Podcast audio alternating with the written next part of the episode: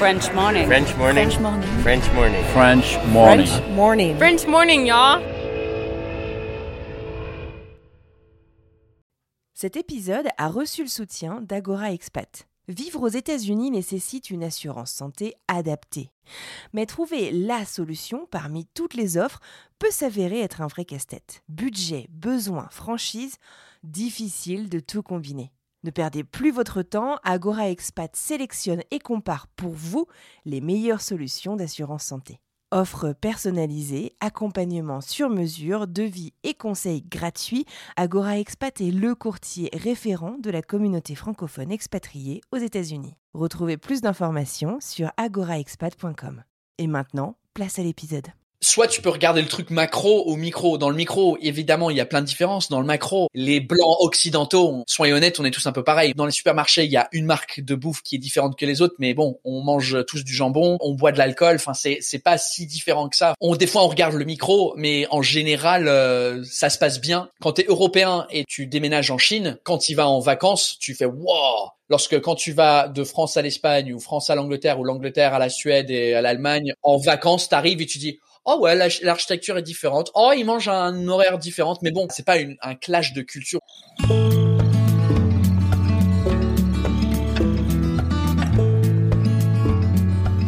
Bienvenue sur French Expat, le podcast. Le podcast des voyageurs expatriés francophones du bout du monde.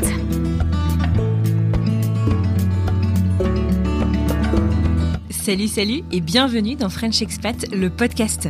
Moi, c'est Anne Fleur, la créatrice du podcast. Je vous parle depuis Boston et je suis ravie de vous retrouver pour cet épisode spécial.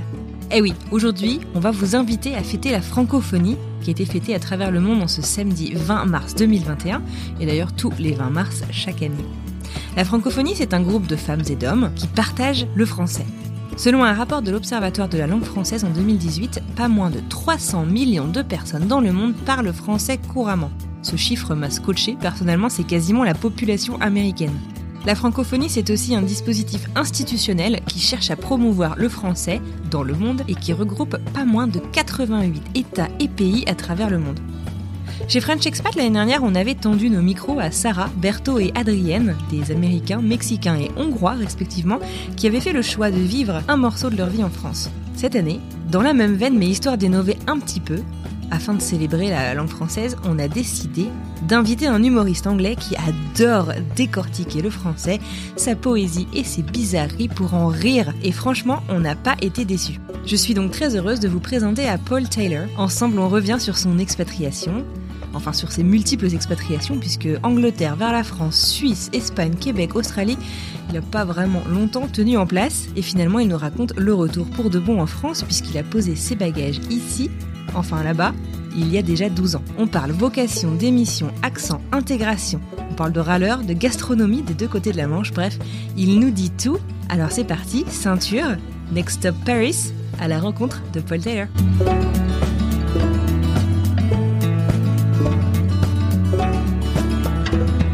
Salut Paul, bienvenue dans French Expat, comment ça va? Hello, très bien, très bien, et toi? Oh le mytho, il me parle en français impeccable avant que j'appuie sur enregistrer.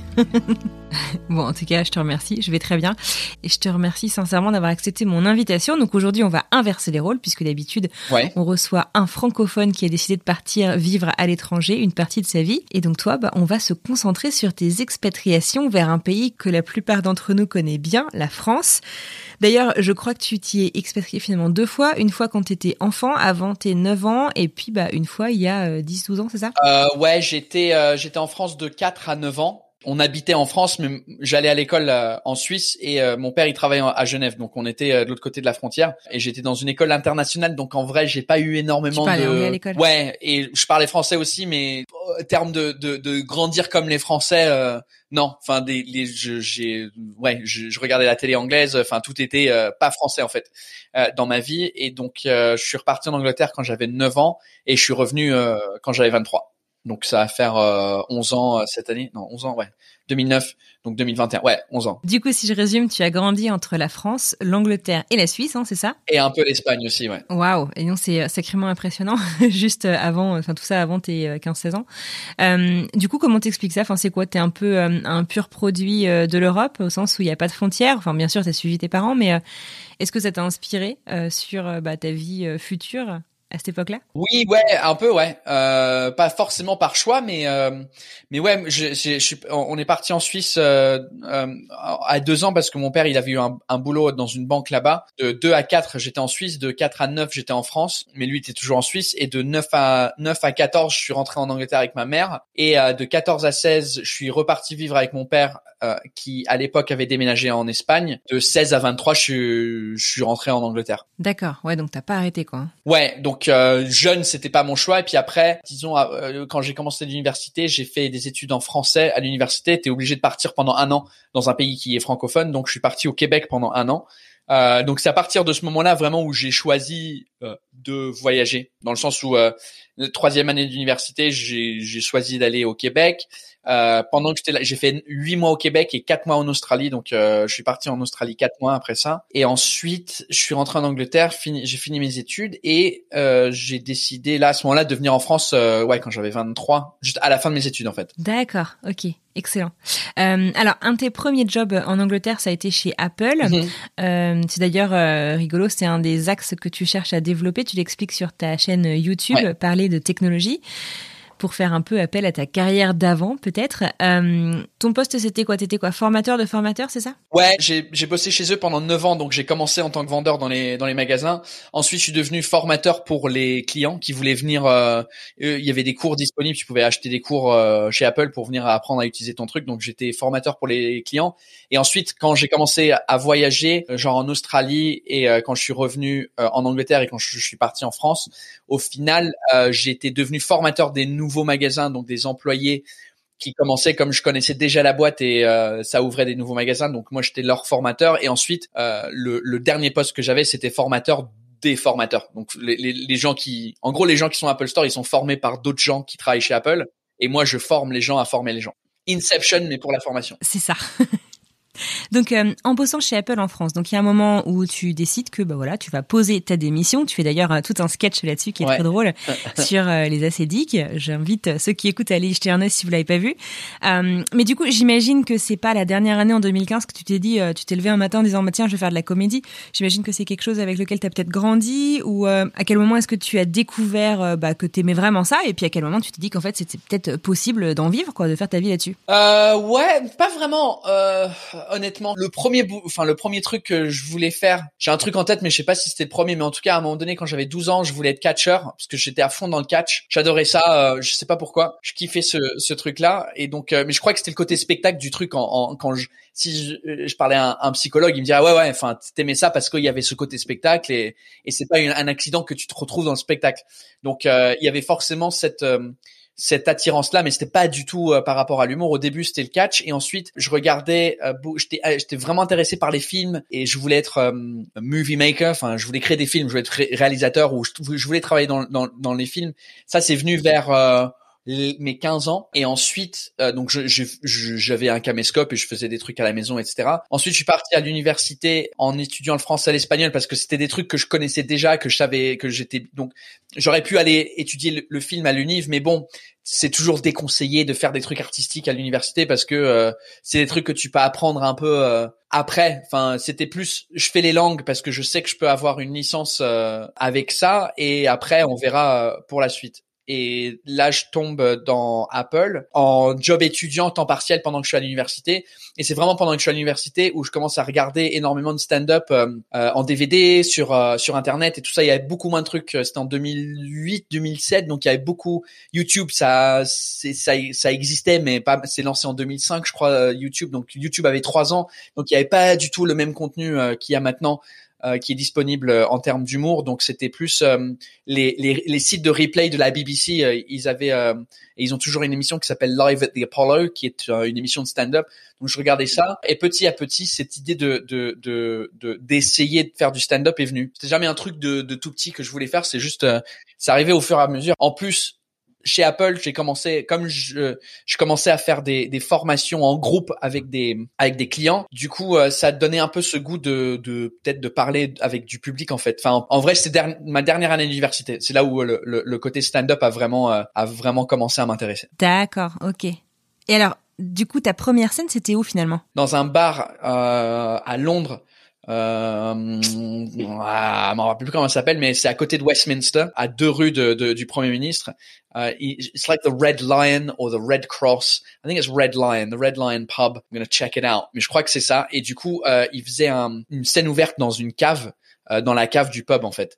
Euh, effectivement, c'est the it's the Red Line uh, in London. Et du coup, ils avaient. Euh, en fait, ma première scène, c'était même pas fait exprès. C'était je j'allais euh, à des scènes ouvertes en tant que public avec des potes et on a il y a une scène ouverte où il y a un des gars qui est monté sur scène et du coup il il, il, avait trop peur il, il, se chiait dessus donc il a pas il a pas fait euh, sa, son ses cinq minutes. Et un de mes meilleurs potes il m'a dit bah demande au, au MC si euh, tu peux prendre les, cinq minutes de ce mec là j'ai dit non je sais pas je sais pas. Et donc lui il l'a fait et puis c'est là où j'ai fait mes premières cinq minutes euh, à Londres. Puis après j'ai fait je crois une dizaine un peu moins de dix à Londres euh, avant que je déménage en France et ensuite j'ai arrêté pendant trois ans parce que le boulot a vraiment pris le, le dessus. Euh, Apple a vraiment euh, commencé à, à, leur expansion avec les Apple Store en France, en Espagne et tout ça. Et moi j'étais à fond là-dedans et donc ça m'a pris trois ans à remonter sur scène. D'accord, ok. Alors donc du coup te voilà en France. Hein. Pour ceux qui te connaissent pas forcément, donc un de tes premiers sketchs, premiers spectacles qui soit le plus connu, c'est le franglais, enfin où tu parles beaucoup donc de la langue française que l'on célèbre aujourd'hui à travers la francophonie. Euh, comment est-ce que tu as choisi en fait ce premier thème? Comment est-ce que tu as choisi de te positionner en fait justement sur euh, bah voilà quoi la langue française en fait en tant que telle? Euh, Je l'ai pas choisi, c'est des trucs que moi je trouve drôles donc du coup euh, c'est pas c'est pas un truc en général les humoristes ils se posent pas devant un, papier blanc pour se dire alors qu'est-ce que je, de quoi je vais parler? C'est des idées que tu as déjà dans la tête parce que c'est une observation que tu as faite ou euh, ou quelque chose, une anecdote qui qui, qui soit arrivée avec une rencontre avec quelqu'un, etc. C'était euh, quand j'ai commencé à faire de l'humour. Moi, ce qui me fait rire, c'est quand les gens sont énervés et donc du coup, par défaut, tu deviens l'humoriste que t'aimes. Donc, euh, si t'aimes bien l'humour trash, si t'aimes bien l'humour jeu de mots, si t'aimes bien l'humour anecdotal, enfin, tu deviens un peu ce type. En gros, c'est un peu Inception, quoi. Enfin, tu, tu deviens la personne qui te fait rire. C'est ça, ouais. Donc euh, donc mon, mon, style naturel, c'est en général dans la vie les observations, les trucs que je trouvais drôles, c'était les trucs où je m'énervais parce que je comprenais pas euh, tel ou tel truc. Forcément, en tant qu'expat, dans n'importe quel pays, on trouve des trucs qu'on comprend pas et, des fois ça nous énerve, des fois ça nous fait rire. Et donc du coup, j'ai pris tout, enfin à chaque fois qu'il y avait une expérience en France que j'avais soit liée à la langue, soit liée à la culture ou à ce qui se passe, que je trouvais drôle, bah après euh, tu montes sur scène et tu testes, si ça fonctionne pas, tu changes un peu les blagues, tu ajoutes des trucs, tu tu peaufines un peu sur scène euh, au fur et à mesure et puis après euh, quand tu l'enregistres le truc, c'est que tu l'as déjà rodé plein de fois et tu sais que ça fonctionne. Bien sûr. Alors question peut-être bête du coup, mais j'imagine que c'est pas au cours des 10-12 dernières années que tu as acquis la langue française et que tu as fait en sorte justement de ne plus avoir aucun accent, ce qui est quand même un peu troublant. du, coup, enfin, parce que tu me disais que pendant ton enfance finalement t'étais pas tant que ça dans la culture française quand tu vivais à la frontière avec la Suisse. Tu peux me raconter un peu du coup comment est-ce que tu l'as acquise? L'accent, je l'ai acquis quand j'étais petit, dans le sens où, euh, enfin, j'ai acquis les compétences en à créer les sons quand j'étais petit, parce que ma mère elle est irlandaise, mon père est anglais. J'étais dans une école internationale américaine et euh, j'habitais en France, donc forcément j'avais quatre accents déjà fort qui tournait dans ma tête petit, américain, euh, anglais, irlandais et français. Et donc euh, quand on est habitué à entendre des accents petits, notre oreille et notre bouche se forment parce que bon après si si moi j'adorais euh, imiter les gens quand j'étais petit. Donc du coup forcément dans l'imitation il y a vient, vient l'accent, mais c'est pour ça qu'aussi les les les, les Nord-Européens leur accent anglais quand ils parlent anglais il est incroyable, c'est parce que ils ont pas de doublage et donc dès petits ils sont ils sont habitués à écouter des films et des séries françaises, euh, pardon, euh, euh, américaines et anglaises avec le son et les sons. Et donc, s'ils imitent le truc, ils ont ils ont l'habitude de, de, pouvoir reproduire les bruits. Quand je parle espagnol aussi, j'ai j'ai pas trop, j'ai pas d'accent anglais quand je parle espagnol. J'ai un accent un peu bizarre, mais les gens ils savent pas d'où je viens quand je parle espagnol. Donc du coup, c'est c'est j'ai j'ai acquis les compétences en recréa, recréation de d'accent quand j'étais petit. Après, le, le, contenu de ce que je raconte, ça vient des de, de, des années d'études à l'université, à l'école et les dix dernières années que je suis en France. C'est sûr que quand je suis arrivé en 2009, mon accent il était plus ou moins comme ça. Il était pas aussi parisien que maintenant parce que forcément ça ça morflait avec le temps. Mais euh, j'avais un accent euh, euh, où les gens ils pensaient que j'étais français. Mais le, le, le contenu, enfin le verlan, j'en ai jamais entendu parler de ça. Il y avait plein de trucs que je connaissais pas. Je connais, enfin donc vraiment le contenu, le, le ce que je raconte, ça vient de, des dix dernières années en France, plus les études. C'est un mélange des deux. Bon, alors du coup, je sais que tu as passé une enfance très internationale et cosmopolite. On va se concentrer sur cette dernière expatriation que tu as fait tout seul et puis de manière volontaire. Quoi, t'as pas suivi tes parents au cours des, enfin, il y a 12 ans. Euh, du coup, enfin voilà, on pourrait se dire que finalement tu n'as qu'à traverser la Manche, qu'on n'est pas très très loin, on n'est peut-être pas forcément très différents. On vous appelle souvent nos cousins britanniques. Euh, est-ce que du coup, euh, comment est-ce que tu as préparé cette expatriation? Comment est-ce que tu as préparé cette nouvelle vie? Et puis, euh, est-ce que tu t'attendais à des choses particulières? Comment ça s'est passé, quoi, ton intégration finalement? Honnêtement, comme je venais de, ça, comme je venais de débarquer de l'Australie et le, le Canada, ça me posait pas problème. donc la première année d'université en 2006 2005-2006, l'été 2006, euh, avec euh, un de mes meilleurs potes qui étudiait l'espagnol avec moi, on a décidé de de partir vivre à, à, Malaga pendant l'été pour trouver un boulot pour améliorer notre espagnol. On est parti en Espagne. au final, lui, il est resté que deux semaines. Moi, je suis resté un mois. J'ai travaillé dans un supermarché, mais ça j'ai quand même loué un appartement. Non, j'ai pas loué un appartement. Non, c'était dans une auberge, une auberge littéralement une auberge espagnole, ouais, littéralement une auberge de jeunesse. Enfin non, c'était même pas ma première fois où je suis parti parce qu'en vrai, avant ça, je suis parti de chez moi, chez ma mère dans le sud-est de l'Angleterre, aller habiter à Londres où j'ai dû louer mon propre appartement pour aller à l'université. Donc j'avais déjà ce truc de euh, de je déménage et puis je me démerde, je m'en fous, j'ai pas j'y pense pas trop en fait. J'y pense pas à l'administration, j'y pense pas à, tout ça. Donc euh, j'ai fait Londres la première année, deuxième année, c'était vite fait un mois en Espagne, je suis revenu à Londres. Deuxième année, encore, il fallait chercher un autre appartement. Ensuite, je suis parti au Québec, à Montréal, avec euh, avec le boulot, mais les études aussi. Et donc, j'étais avec mon ex copine à, l'époque. On a dû chercher un appartement quand on est arrivé au Québec. Il fallait acheter un téléphone, il fallait trouver un compte un compte bancaire, tout ça. Donc, c'était euh, c'était des trucs un peu normaux, euh, sans y penser. Quand je suis parti en Australie, tout seul, même chose, il fallait que je trouve un appartement, une colocation, une carte SIM, un contrat à téléphone et puis et puis un compte bancaire aussi là-bas. Donc c'était des trucs entre guillemets qui me qui me posaient pas trop de problèmes euh, vu que je les avais déjà fait. Donc quand je suis venu en France, euh, l'avantage que j'avais, j'avais, euh, je suis venu avec ma copine qui est maintenant ma femme. je me souviens, on est, on, on, a débarqué chez sa grand-mère. Elle a grandi chez sa grand-mère, donc on était, on, on, habitait chez sa grand-mère. Le temps de trouver un appartement. À Paris aussi? C'est en banlieue, dans, à, à Vitry-sur-Seine, qui est une banlieue du sud. Elle est, et c'est pas reconnu comme une des meilleures banlieues de, de, de Paris. On habite là. Sa grand-mère étant une, une française de la guerre et tout ça, elle est affolé par le, ce truc-là. Mais qu'est-ce que vous faites? Vous allez jamais trouver un appartement, ça va être horrible. Ah, c'était, c'est ce truc-là. Et en, en six jours, cinq jours, on a trouvé un appartement, on l'a visité et euh, une semaine plus tard, on était parti. On a emménagé euh, une semaine plus tard. Et puis c'était assez facile, contrairement à, ce que vivent beaucoup de gens quand ils arrivent en France. Nous, on a débarqué. Moi, j'avais déjà mon boulot chez Apple, donc c'était un transfert de boulot. Ma femme, elle étudiait le droit, mais elle avait pas de boulot. Le propriétaire, euh, je, je, crois, ils étaient fans d'Apple et sa femme était soit avocate ou juriste donc ils, ils voyaient eux. Ouais, ils se revoyaient eux plus jeunes. Ouais, c'est ça. Le seul truc qui était chiant, c'est que pour toute la partie euh, garantie, etc. La France, c'est très très chiant en termes de euh, location, enfin tout en fait, tout tout ce qui est administration et tout ce qui est recherche et tout ce qui est paperasse, c'est chiant. Donc pour trouver un appartement, euh, normalement t'as plein de trucs à faire. Nous, le truc qui était chiant, c'est que la grand-mère de de ma femme, elle a dû avancer, je crois, six mois de loyer pour que euh, les assurances non loyers payés de, des propriétaires. Sinon, littéralement, on euh, n'avait rien parce qu'on n'a pas de dossier. Euh, moi, j'ai pas de dossier. Je, je, viens de débarquer en fait. J'ai pas de garant parce qu'ils sont anglais, donc tu peux pas avoir un garant qui est pas français. Oui, j'ai mon boulot, mais j'ai pas trois mois de, de, salaire derrière. Et elle, elle, elle, avait jamais bossé, donc zéro dossier, rien. Donc on l'a pris, c'était cool. Donc ouais, en vrai, le, le, le début, c'était, ça a été, ça, ça allait. C'était, il y avait pas de. Bon après, on, moi j'avais 23 ans. Donc, euh, y a, t'as beaucoup moins de soucis à cet âge-là euh, de, de ce que t'as envie de faire. Maintenant, si on devait faire le truc, moi j'ai 34 maintenant.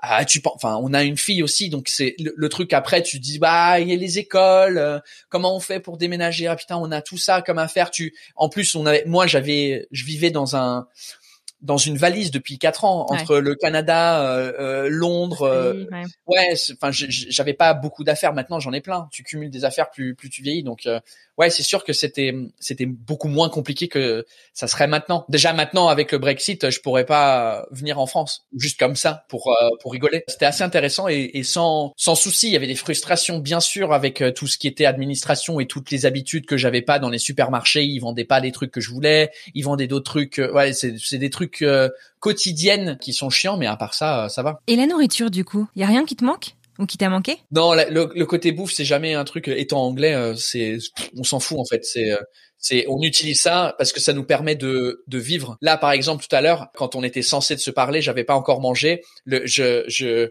le, là où j'étais avant, euh, ils m'ont proposé à, à manger. J'ai regardé l'heure, je dis fuck, je suis déjà en retard. Et en vrai, si si t'étais dispo tout de suite, on aurait fait ça. Et puis j'aurais pas encore mangé. Mais en, en arrivant ici, je sentais dans mon estomac que j'avais faim. Donc euh, c'est là où j'ai mangé. Mais sinon, si c'est pas mon corps qui me dit mange, je mange pas. non, mais écoute, n'empêche que c'est un vrai truc, hein, c'est un vrai sujet. Je crois que les Français ont une relation pas très pratique. Euh, pas pratique, mais plus. D'ailleurs aussi vrai avec la mode, je trouve. Mais voilà, c'est pas, c'est pas pratique en fait de manger. C'est une passion, c'est un truc, c'est de la poésie, c'est voilà. Euh, mais euh, c'est pas, euh, j'ai faim donc je vais manger un truc en super speed.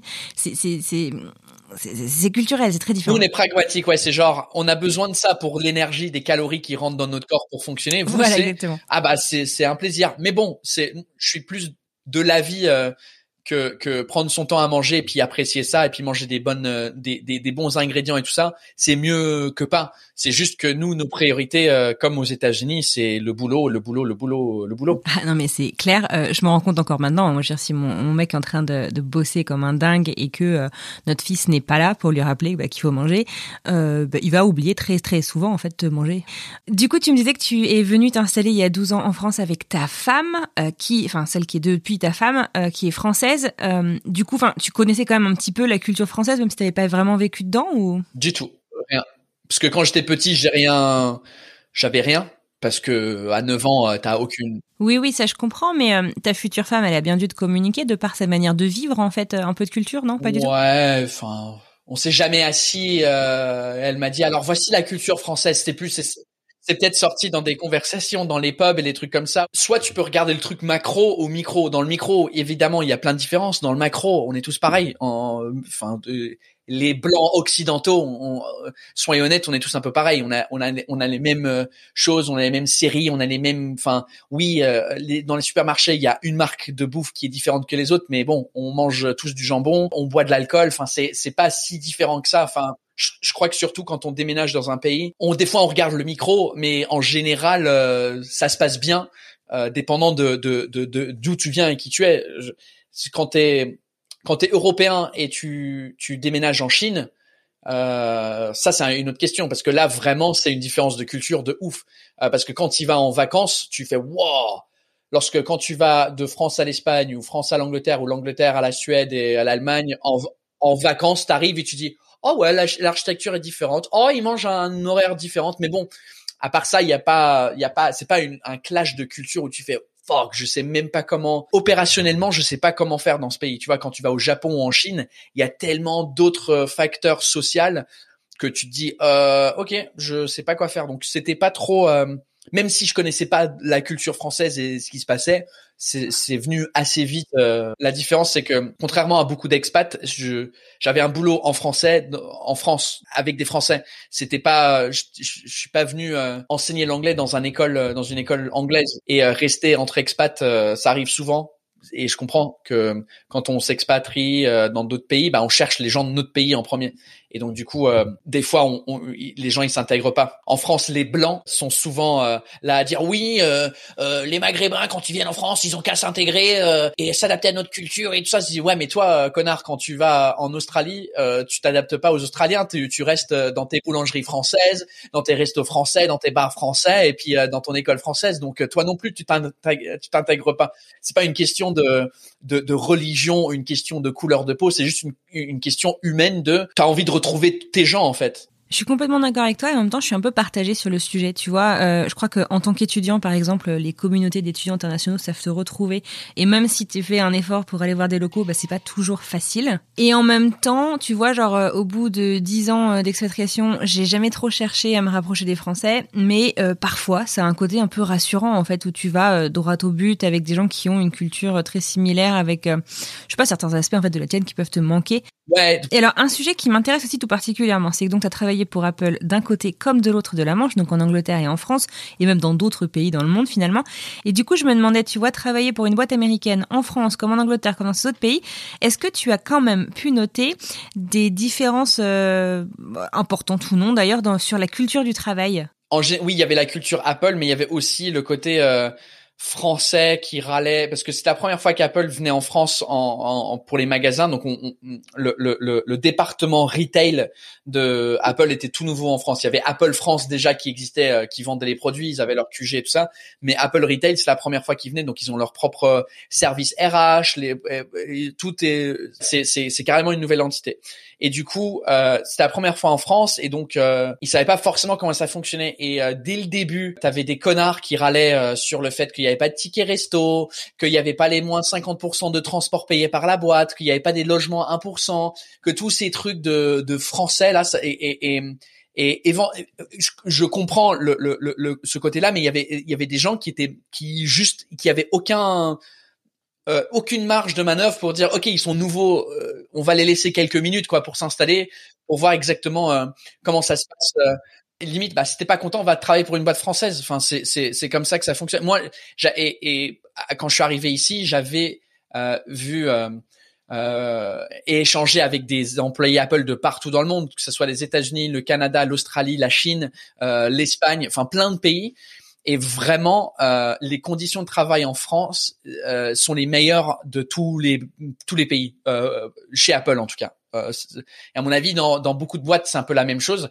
Euh, ça veut pas dire que les conditions sont merdiques ailleurs, c'est juste que ici, il y a, y a ce, ce, ce cette culture de euh, on, on, on, râle, on fait grève, on a des trucs en plus et euh, et vous vous travaillez pour ensuite partir en vacances et vivre. Nous en Angleterre, on vit pour travailler, c'est c'est tout ce que c'est tout ce qu'on fait en fait, c'est travailler. Donc du coup quand on je comprenais le truc bah dans d'autres boîtes françaises, euh, ils te remboursent 50% du de ton abonnement métro, ils te donnent des tickets restaurants où tu as 8 euros pour te nourrir, des, des trucs comme ça, je comprends mais en même temps, euh, comparé à d'autres pays. Ouais, il y a des grands privilèges à bosser en France et je crois que moi je m'en suis rendu compte une fois que je vivais à l'étranger. Hein. Ouais, et en plus après, non seulement ça, il y avait tout le côté euh, parce qu'il fallait créer un syndic ou un, je sais pas comment t'appelles ça, un syndicat, un syndic. Ah, les unions, les syndicats, ouais. Ouais, c'est tout ça. Et puis euh, eux, c'est des eux, c'est des râleurs finis où en fait euh, ils savent qu'ils peuvent pas, pas, pas être virés et donc du coup, ils, enfin c'est c'est c'est ouais, c'était c'était fatigant en fait euh, de gérer et travailler avec des Français, Français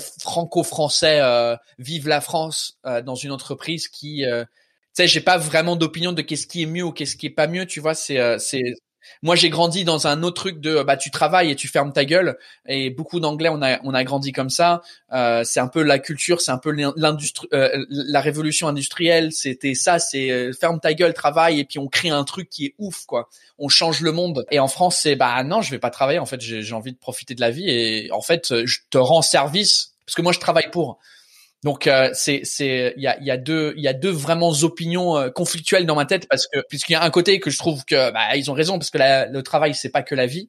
Enfin il faut il y a autre chose à faire que travailler. Mais bon si t'es passionné par ton travail, tu vois c'est c'est un autre truc et je crois que c'est pour ça que il y a beaucoup de, de, de, de start-up en France parce que je crois qu'il y a beaucoup de jeunes qui, qui en ont marre de, de, de du système et de ces anciens patrons euh, cinquantenaires qui, qui évolue pas avec le temps et donc il dit fuck off, je vais créer ma propre entreprise qui est en compétition avec ce que je viens de sortir. Tu vois, c'est hmm. c'est un peu euh, c'est un peu euh, ce, ce... ouais, c'est une mentalité différente. Donc ouais, c'était c'était possiblement le plus le, la plus grande différence pour moi entre les deux, c'était c'était c'était le côté euh, travail. Pas la bouffe, pas quand on sort, enfin c'était vraiment ce truc de de work ethic entre les deux pays et aussi que le côté même si c'était Apple, le côté Apple France, les gens avaient beaucoup plus un balai dans le cul que que dans d'autres pays. J'ai le, le évidemment aux États-Unis c'est encore le plus chill. Tu vas à Cupertino en Californie et euh, enfin il y, a une ambiance de ouf. Tout est open plan, les gens mangent ensemble. C'est il y a une ambiance de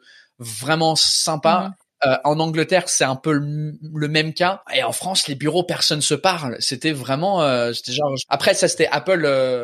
Euh, Apple Inc. Euh, ouais, il y a dix ans, mais ouais, c'est peut-être un peu un peu mieux maintenant, mais j'ai l'impression que c'est juste générationnel. En fait, les gens qui bossaient chez Apple en France avant que le retail arrive, c'était des vieux qui étaient dans l'entreprise depuis 30, 20 ans, 30 ans, parce que ça, fait, ça faisait 20 ou 30 ans que ça existait. Mais ouais, c'était euh, c'était assez flagrant, même si c'était euh, Apple quoi. Pour eux, c'était juste un autre boulot. Enfin, je sais pas, c'était c'était assez étrange. Super intéressant. Euh, du coup, là, si j'ai bien suivi, tu continues de bosser pendant trois ans en France pour Apple, c'est ça? Euh, Ouais, ouais, je, ouais, oui, oui. Bah, bah, en fait, j'ai eu de la chance parce que euh, j'ai, j'ai bossé en vrai six mois dans l'Apple Store, euh, le premier Apple Store qui a ouvert en France. C'était quoi, le Louvre? Ouais, c'était au Louvre, ouais, qui est maintenant fermé parce qu'il y a le Champs-Élysées. Enfin, ils ont, ils ont fermé ça pour ouvrir le Champs-Élysées. Euh, j'ai fait six mois là-dedans et ensuite, je suis parti justement aux États-Unis pour pour pour être formé, pour former l'ouverture des autres magasins. Donc en fait, j'ai fait six mois en France et le reste du temps, donc ça c'était en 2010. Donc pendant cinq ans après ça, j'ai fait, euh, en fait, j'étais pas en France six mois de l'année. Donc euh, j'étais euh, trois semaines en Chine, ensuite une semaine à la maison, ensuite deux semaines aux États-Unis, une semaine à la maison, quatre jours en Espagne, un jour à la maison. Enfin, c'était vraiment euh, un rythme vraiment comme ça pendant euh, pendant quatre ans, cinq ans. Donc j'ai en même temps que j'avais des Français, j'avais la chance d'interagir et travailler avec beaucoup de gens de beaucoup de nationalités. Donc ça, peut-être que ça m'aurait rendu euh, fou de, de travailler travailler que en France tout le temps avec que des Français. Ouais. Après, il y avait des villes où qui étaient vraiment paumées au milieu de, de, de nulle part aux États-Unis où euh, tu dis mais qu'est-ce que je fous là? Mais euh, il y avait d'autres moments où où genre un jeudi soir, on m'annonce que le dimanche je prends un vol pour Hawaï pour faire une formation à Hawaï qui dure quatre jours. Même si j'ai pas vu la lumière du jour à Hawaï parce que il fait toujours nuit très tôt là-bas. Toute l'année, c'est vers 5 heures le soir. Donc du coup, bah je terminais, il faisait déjà nuit. Donc j'ai pas vraiment profité. Je suis arrivé le dimanche pour commencer la formation le lundi. La formation se terminait le mercredi et je suis parti le mercredi soir euh, pour rentrer en France. Donc avec le jet lag, je me réveillais à 5 heures du mat, euh, faire une tour, faire un tour sur la plage, c'était euh,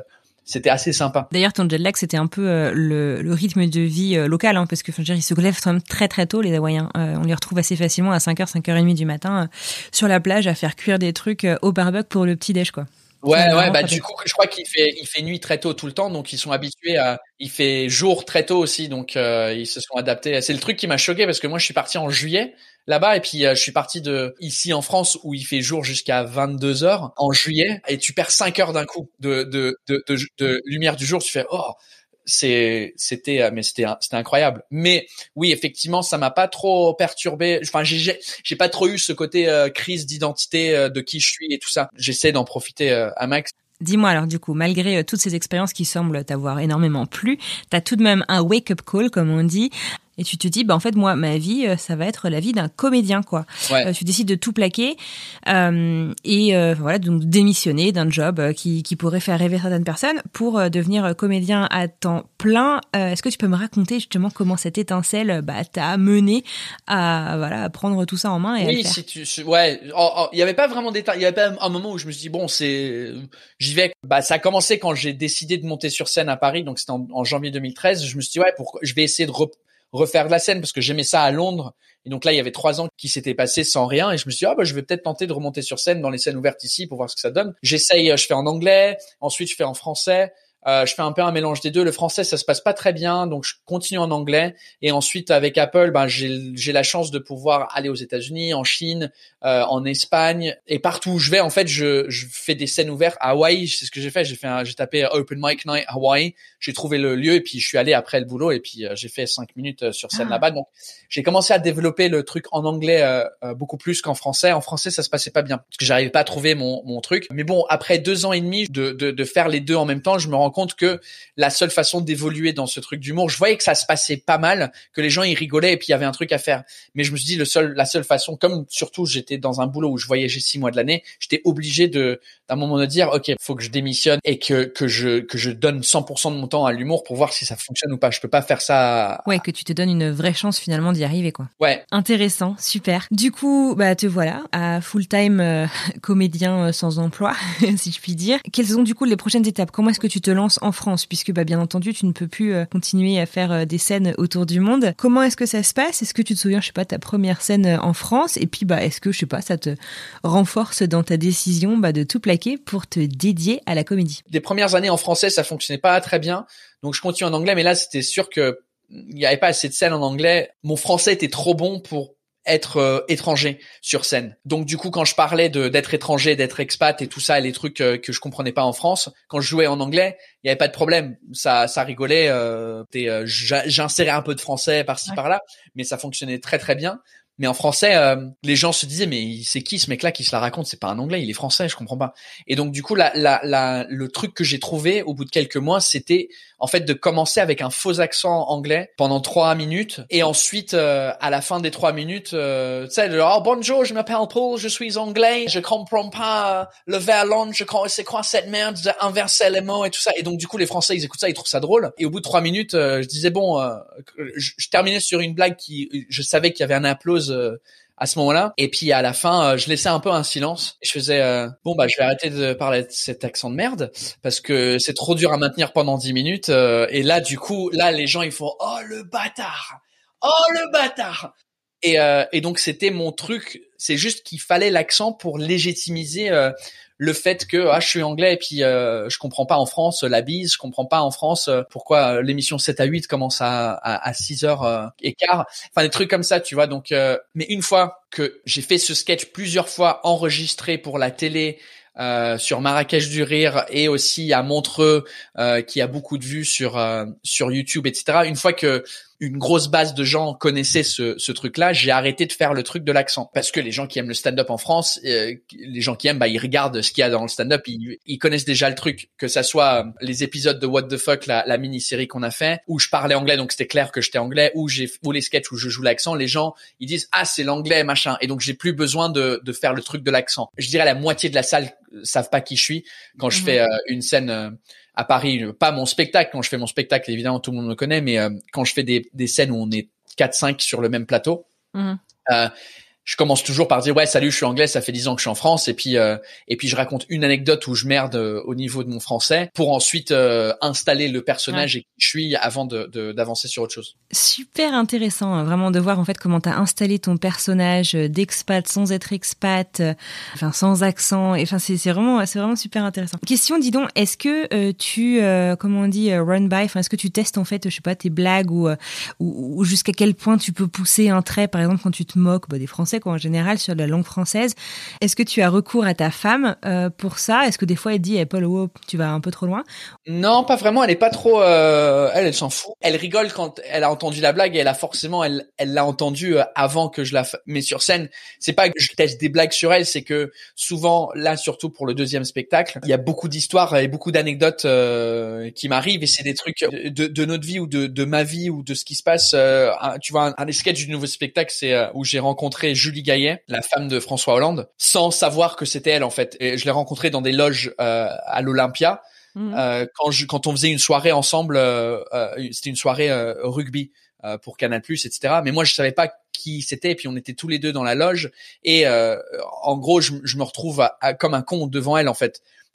Et, et, et, je me rends compte après que c'était elle parce que quand j'attends mon taxi pour partir de la salle, je, je regarde la télé qui montre la, la, cérémonie de rugby qui se passe en live et après je vois que elle elle monte sur scène et je vois son nom qui apparaît sur l'écran je dis oh non oh non oh non je viens de passer ce temps-là avec oh putain quel débile donc ça c'est forcément le soir même et le soir même en fait je partais en Chine avec ma femme pour euh, faire une tournée euh, des, des, de, de, du spectacle là-bas euh, pour les expats français.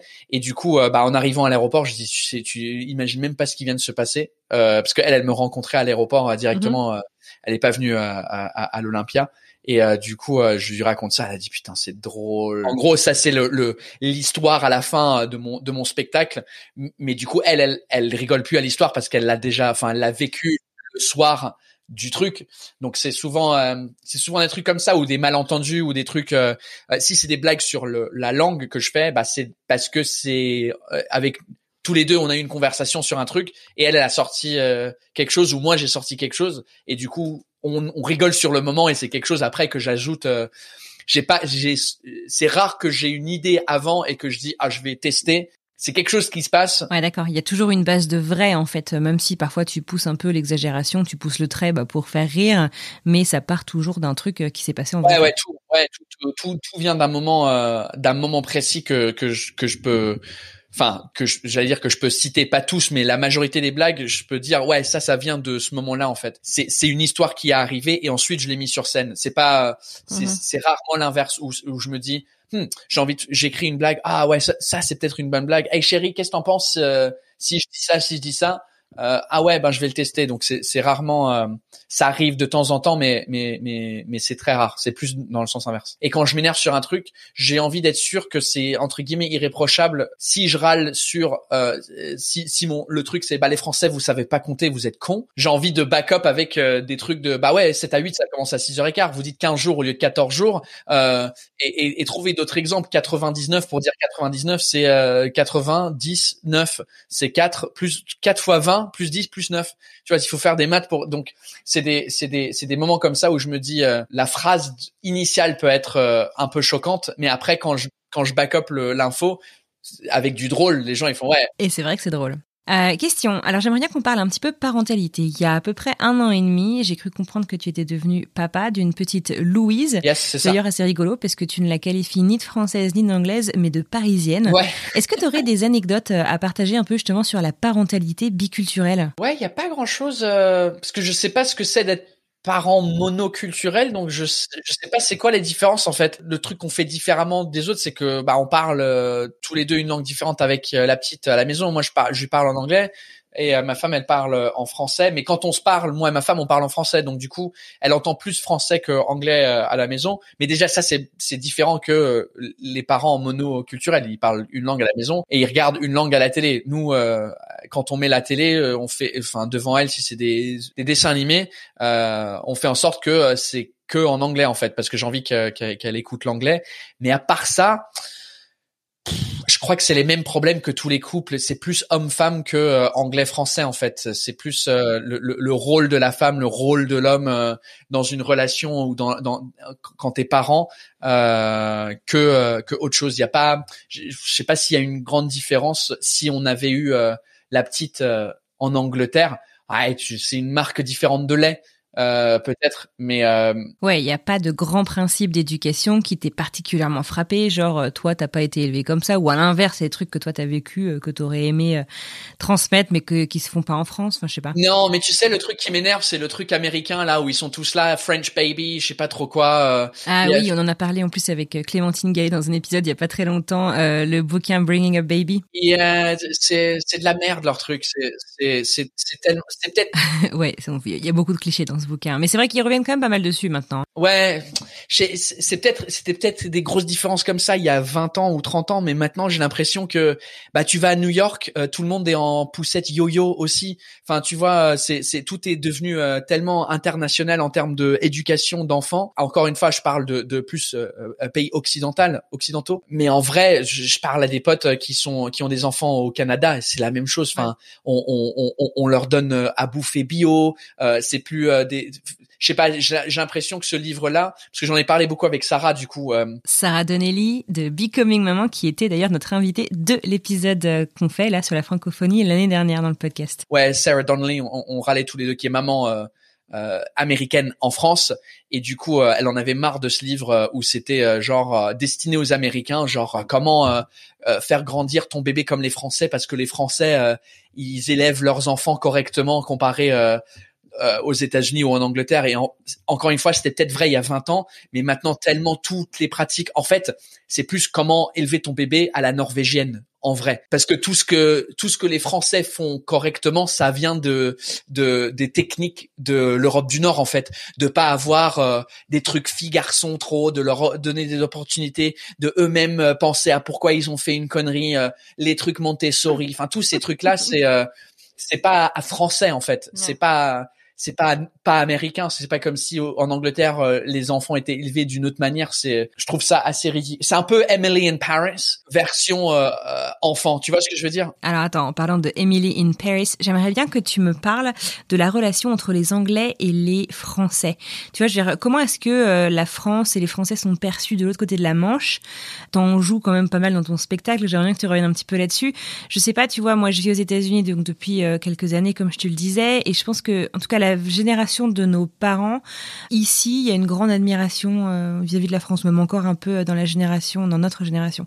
Du coup, je me demandais un peu, c'est comment? Est-ce que on se déteste vraiment? Comment ça se passe? Euh, Je dis toujours, it's a love-hate relationship. The French people love English, but the English hate the French. Mais en vrai, vous êtes plus détestables euh, que, que les Anglais, parce que nous, les Anglais, on a on a la famille royale et tout le monde là, oh, c'est mignon, c'est mignon. Lorsque vous, c'est genre, vous faites tout parfaitement. Vous avez du vin extraordinaire, du fromage incroyable, vous fumez des cigarettes, genre ouais, c'est stylé, c'est cool, et vous rendez ça stylé. C'est d'ailleurs de nos jours, je pense, le seul pays où c'est stylé de fumer. Hein. Ouais, c'est ça. Euh, ça me fait penser à la chanson de, de il y a 4-5 ans, I'm sexy and I know mhm. it.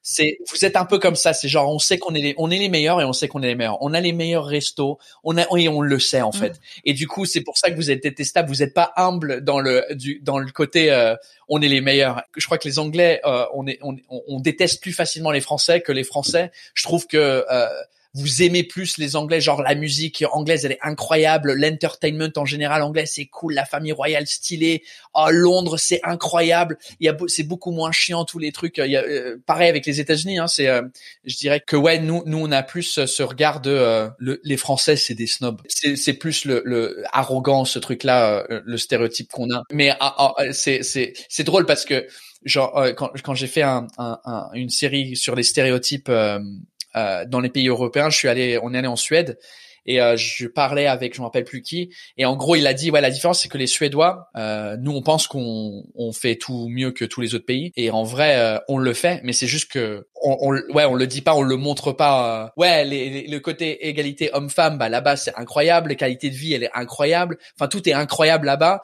Euh, c'est un des pays les plus heureux euh, où la enfin où la qualité de vie elle est meilleure sur terre etc etc etc mais ils sont pas là en train de dire ouais on est les meilleurs parce qu'en France, on, a beaucoup de trucs hyper bien, mais on est là, bah ouais, bah ouais. ah, tu, tu bois du vin, t'apprécies, tu sais d'où ah il vient de la France, ah bah ça m'étonne pas. Mais je crois que c'est un cliché qui s'exporte plutôt pas mal sur les Français. Et ouais, ça, comme beaucoup de clichés, euh, ça a souvent un fond de vrai. Petite question rituelle de fin d'épisode de French Expat. Est-ce que tu sais à quoi ressemblerait ta vie si t'étais jamais parti, si t'étais resté en Angleterre? Euh, ça c'est une bonne question parce que je crois que bah, ce qui serait passé c'est que j'aurais continué à travailler chez Apple euh, en Angleterre et je, c'est sûr que enfin si t'enlèves le côté où je parle euh, français et espagnol aussi, je suis pas sûr que j'aurais eu le poste que j'ai eu chez Apple. Je crois que j'aurais euh, continué à, à, essayer de faire du stand-up, mais ça aurait pris mille fois plus de temps parce que en Angleterre, bah, je suis, je suis, j'ai rien de spécial. Je suis, je suis un autre homme blanc hétérosexuel de classe moyenne qui raconte sa vie. Donc euh, ils sont déjà 100 000 à faire ça. Donc j'aurais pas eu de, je sais pas, c'est c'est vraiment, euh, j'arrive même pas à imaginer ce que je serais devenu. Mais j'aurais peut-être essayé de faire un truc dans l'humour ou dans le dans le, dans les films ou des trucs, ça ça m'intéressait toujours. Mais euh, c'était tellement inaccessible là-bas, de là où j'étais. En même temps ici pareil. Mais quand j'ai commencé à faire du stand-up, comme ça a avancé assez vite, je, très, je me suis très vite dit ah il y a un moyen de rentrer dans le milieu et, et, de faire quelque chose euh, d'intéressant en fait, sans galérer pendant 20 ans à essayer de rentrer dans le milieu. c'est génial. Ça veut dire qu'en gros l'expatriation de ce que tu dis, t'a permis de te révéler en l'homme que tu voulais être. Ça a été en tout cas un accélérateur euh, de ta transformation euh, en la personne que tu aspirais à devenir quoi. C'est trop bien. Ouais, c'est ça. Mais je crois que c'est beaucoup le cas pour pour beaucoup d'expats dans beaucoup de milieux en fait. C'est là dans mon milieu, bah, c'est je suis arrivé, bah, je suis, je viens de l'extérieur, donc forcément j'ai un truc à dire différent que tous les humoristes en France. Là, je parle de l'humour, mais chez Apple, bah, j'étais ici et euh, je parlais deux langues et donc je, je le fait de, de, de, connaître ça, ça m'a permis de, de, de, faire autre chose. Euh, que tu sois euh, enseignant ou tu travailles dans une banque ou euh, tu as forcément un truc unique quand tu es de différent et d'intéressant quand tu quand tu changes de pays et t'es et dans un nouveau pays. Donc que tu ouvres un café britannique en France ou une boulangerie française aux États-Unis, t'as un truc forcément Ouais, non mais c'est clair, tu as une richesse, un nouvel angle de vue qui bah, ne peut être que euh, enrichissant. Euh, Dis-moi, question, est-ce qu'il y a un cliché que les Français ont sur les Anglais que tu pourrais euh, mettre à mal, remettre un petit peu les pendules à l'heure? Euh, Le côté gelé à la menthe. Mais en tout cas, la gelée à la menthe, ça n'existe. Enfin, c'est un truc qui est sorti dans un film en France. Je m'en rappelle plus. Dîner des cons? Non, il y a de la gelée à la menthe, un truc comme ça. Et euh, et c'est resté. Je sais pas pourquoi. Et euh, en vrai, c'est c'est en fait, nous, ce qu'on fait, c'est qu'on, quand on mange de la viande, euh, on a des sauces qui vont avec nos viandes, qui, comme ça, tu te fais, oh, c'est bizarre. Euh, et donc, c'est ça en fait le, truc. C'est genre par exemple, euh, tu prends du bœuf, on a de la sauce qui s'appelle horseradish, qui est une sauce un peu piquante qui va avec le bœuf un peu comme de la moutarde, mais pas vraiment. Euh, avec euh, avec l'agneau, c'est là où on a une sauce à la menthe, mais c'est une, sauce à la menthe, donc c'est pas sucré, c'est une sauce euh, euh menthe salée, voilà, salée, pas sucré, salée. Donc c'est une sauce salée, mais comme aussi les enfants à l'école pour les petites fêtes et des trucs comme ça, il y a il y a de la gelée dans des écoles des fois. Enfin, tu tu bouffes ça et c'est un truc sucré.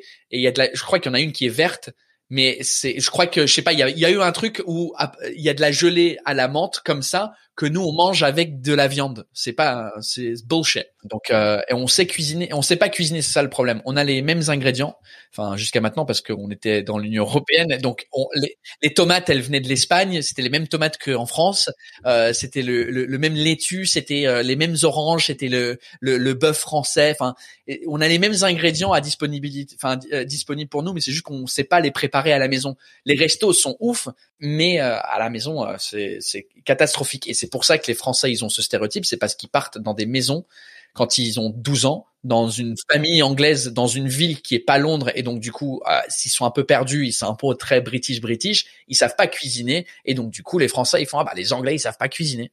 Bah ouais, parce que tu as été à Scunthorpe, au milieu de nulle part. Bien sûr qu'ils savent pas cuisiner, mais la différence c'est que euh, en France, tu vas à Saint-Pierre-sur-Dive, et à mon avis, euh, tu vas chez n'importe qui, ils cuisinent un truc pas dégueu. Dac, donc c'est noté pour la cuisine. Merci.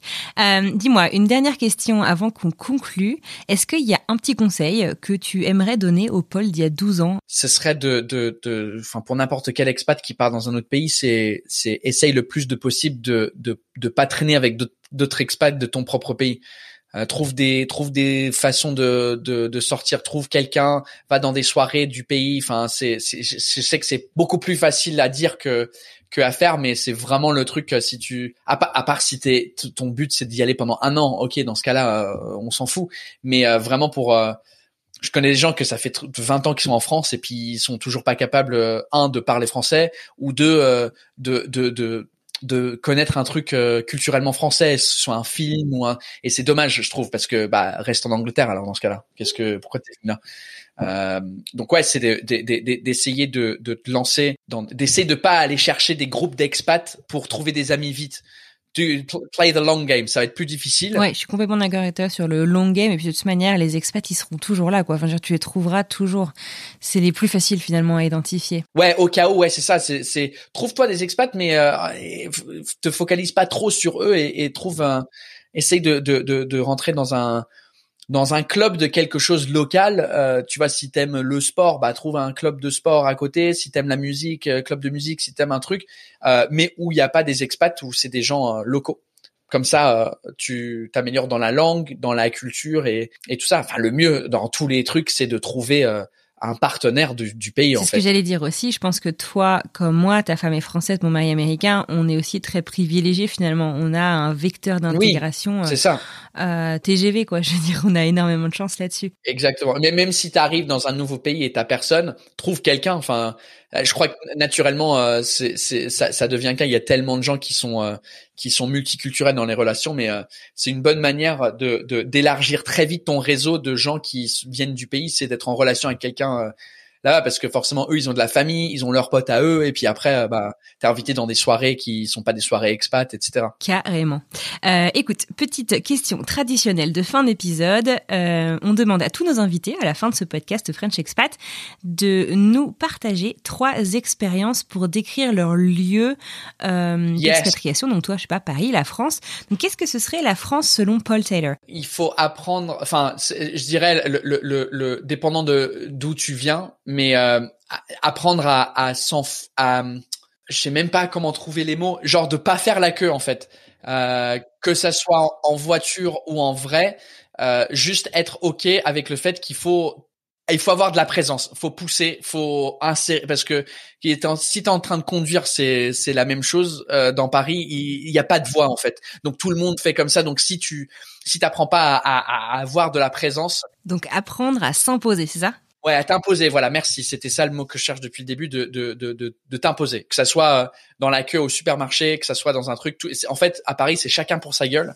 Euh, même si on est 2 millions dans la ville et dans la plus grande, enfin dans la, la métropole, je crois que c'est 8 millions euh, si tu comptes toutes les banlieues et, et, et toute l'île de France. Mais en vrai, euh, ouais, c'est il faut faut faut faut changer de mentalité et savoir s'imposer, sinon tu te fais écraser. C'est très vrai. Écoute, puisqu'on fait la chasse aux clichés euh, dans cet épisode, je suis quand même obligée de dire que c'est vrai et c'est même un truc qu'on oublie un peu, tu vois. Euh, j'ai vécu à Paris pendant une dizaine d'années, euh, je vis aux États-Unis depuis une dizaine d'années. Putain, à chaque fois qu'on atterrit à Roissy pour rentrer en France pour quelques temps, le moment où l'avion se pose, tu vois tous les Français qui se ruent. Alors d'abord pour sortir de l'avion en premier, mais limite à te marcher dessus s'ils le peuvent, puis à passer sous les, tu sais sous les trucs avec les fils là pour pouvoir être les premiers à la douane, mais genre ils tueraient père et mère pour y arriver avant toi. Oh, ça me réveille. Putain, c'est dur, c'est dur, franchement. Attends ton bagage euh, sur le le le, le carrousel et c'est un c'est comme un match de catch là. Du coup, euh, les gens ils sont là. Hein. excusez-moi, excusez-moi, excusez-moi. Bah moi aussi j'attends connard. C'est quoi ton problème? Euh, Et donc donc ouais, c'est un peu chacun pour sa gueule à Paris. Donc ça c'est un truc incontournable dans le mental qu'il faut qu'il faut avoir un truc enfin qui, qui, qui était obligé de faire. Moi j'adore les, les terrasses en fait. C'est un des c'est un des rares pays où euh, où tu as ce, cette culture de terrasse où tu peux t'asseoir dehors dans un café prendre une bière tranquille euh, et t'es dehors dans la rue euh, où euh, enfin il y, a des choses qui se passent. En Angleterre il fait trop moche t'as des beer gardens derrière les pubs, mais c'est pas. Ouais, si t'es dans le beer garden, c'est sympa, mais tu peux pas faire du people watching en fait comme tu fais dans la rue sur la terrasse des cafés parisiens, quoi. C'est exactement ouais. Donc euh, c'est c'est ce côté euh, euh, même en Espagne où il y a beaucoup de terrasses, je sais pas, il y a il y a un truc avec la l'ambiance des terrasses françaises, pas que à Paris, hein, mais partout en France, qui est vraiment très très cool et c'est un des seuls pays où j'ai j'ai j'ai trouvé ce ce truc là. Donc les terrasses et troisième, faut aller dans une boulangerie et puis et puis manger tout en fait. C'est euh, c'est c'est encore un autre truc euh, euh, qui est imbattable partout dans le monde. C'est la, la, la, pâtisserie, la, la viennoiserie euh, française. C'est même à Vienne, elle est pas aussi bonne que que en, en, France. Les croissants et les pains au chocolat et tout ce qui est boulangerie ici, ça, le pain, c'est intouchable. Il y a il y a aucun, il y a même même les Français qui s'expatrient ailleurs et tu vas à la boulangerie la boulangerie française de New York, euh, c'est pas la même chose. C'est c'est quand même américanisé, ils sont obligés. Puis un truc tout con, c'est qu'ils ont pas les mêmes ingrédients, notamment les farines. Ouais, ils font des cronuts. Les, ils disent ouais bon, on arrive, on va faire des croissants mais des donuts en même temps et puis euh, c'est bon, mais c'est pas c'est pas la France. Donc ouais, trouver une boulangerie, euh, une bonne boulangerie. Écoute, en tout cas, tes boulangeries françaises me font rêver. Profites-en pour moi. Moi, ça va faire un an et demi que je suis pas rentrée comme beaucoup d'expatriés français qui sont bloqués actuellement à travers le monde. Profites-en pour nous. Écoute, avant de te dire au revoir, qu'est-ce qu'on peut te souhaiter pour la suite? J'aime bien cette question. C'est une question très française. Qu'est-ce qu'on peut te souhaiter? On dit jamais ça en anglais. What, what can we wish for you? What's the, uh... c'est, très fleuri là. Euh, qu'est-ce qu'on te souhaite pour vous? C'est comme les gens qui, après le spectacle, qui viennent voir et qui disent, ah, j'adore ton univers. C'est tellement euh, impressionnant comme phrase. Pour moi, c'est plus que je t'aime. Like, I love you. I love your universe oh my god, my whole, you love my unit. Mais c'est en vrai, j'adore ton univers. Ça veut, c'est juste ouais, j'aime bien ce que tu fais en fait. Et donc c'est très fleuri ouais. Euh, euh, donc ce qu'on peut me souhaiter, bah c'est que les salles de théâtre rouvrent euh, et qu'on qu'on revient un peu à un truc où on peut sortir dans des bars, dans des comédie clubs et qu'on puisse remonter sur scène évidemment d'une manière safe pour tout le monde, mais on le faisait déjà au mois d'octobre euh, dans les théâtres où c'était euh, une place sur deux, tout le monde était masqué, il y avait des systèmes de désinfection, etc. Mais comme euh, comme il y a plein de gens, enfin ils peuvent pas, enfin c'est compliqué de, de rouvrir ça et pas rouvrir autre chose. Donc du coup je comprends. Et c'est juste ouais, c'est c'est c'est devenu long. Après, comme comme je viens d'un, j'ai été élevé en mode anglophone, j'ai j'ai j'ai pas râlé et puis je suis allé trouver un autre truc direct et j'ai essayé de de me diversifier dans ce que je fais. Donc c'est pour ça que que je continue à faire mes trucs sur YouTube en mode podcast en direct. C'est les lundis, c'est les lundis, genre tous les trimestres, je change. C'est les lundis à 20h heure française.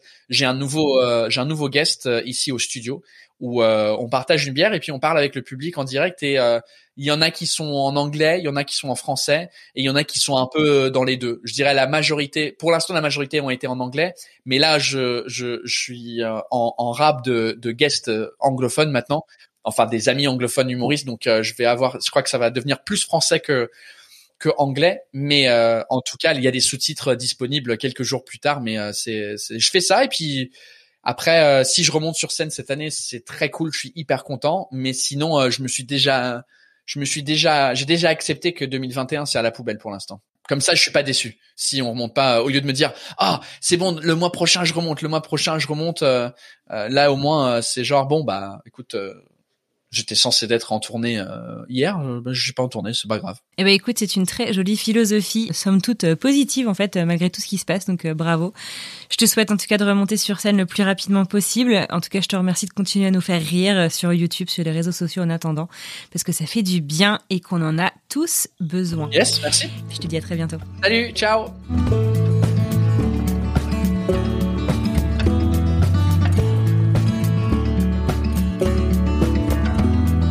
Voilà, c'est la fin de cet épisode hors série sur la francophonie avec Paul Taylor. Je vous remercie infiniment de l'avoir écouté jusqu'au bout et puis je lui adresse à lui également un grand merci d'avoir pris le temps de discuter avec moi. N'oubliez pas, ce week-end on fête la francophonie, on fête la langue française à travers le monde.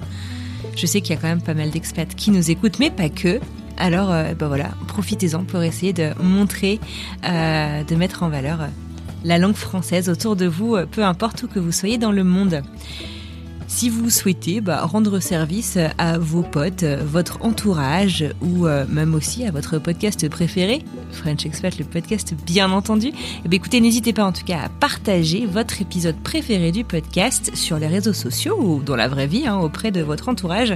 C'est un beau moyen pour nous de faire découvrir notre travail. Et puis c'est quand même un moyen super sympa pour votre entourage de, bah, de découvrir ce que vous écoutez, ce que vous aimez, et de peut-être s'inspirer pour franchir le pas et partir. En attendant, je vous souhaite une très très belle semaine. Je vous remercie encore pour votre fidélité et je vous dis à lundi prochain. Bye bye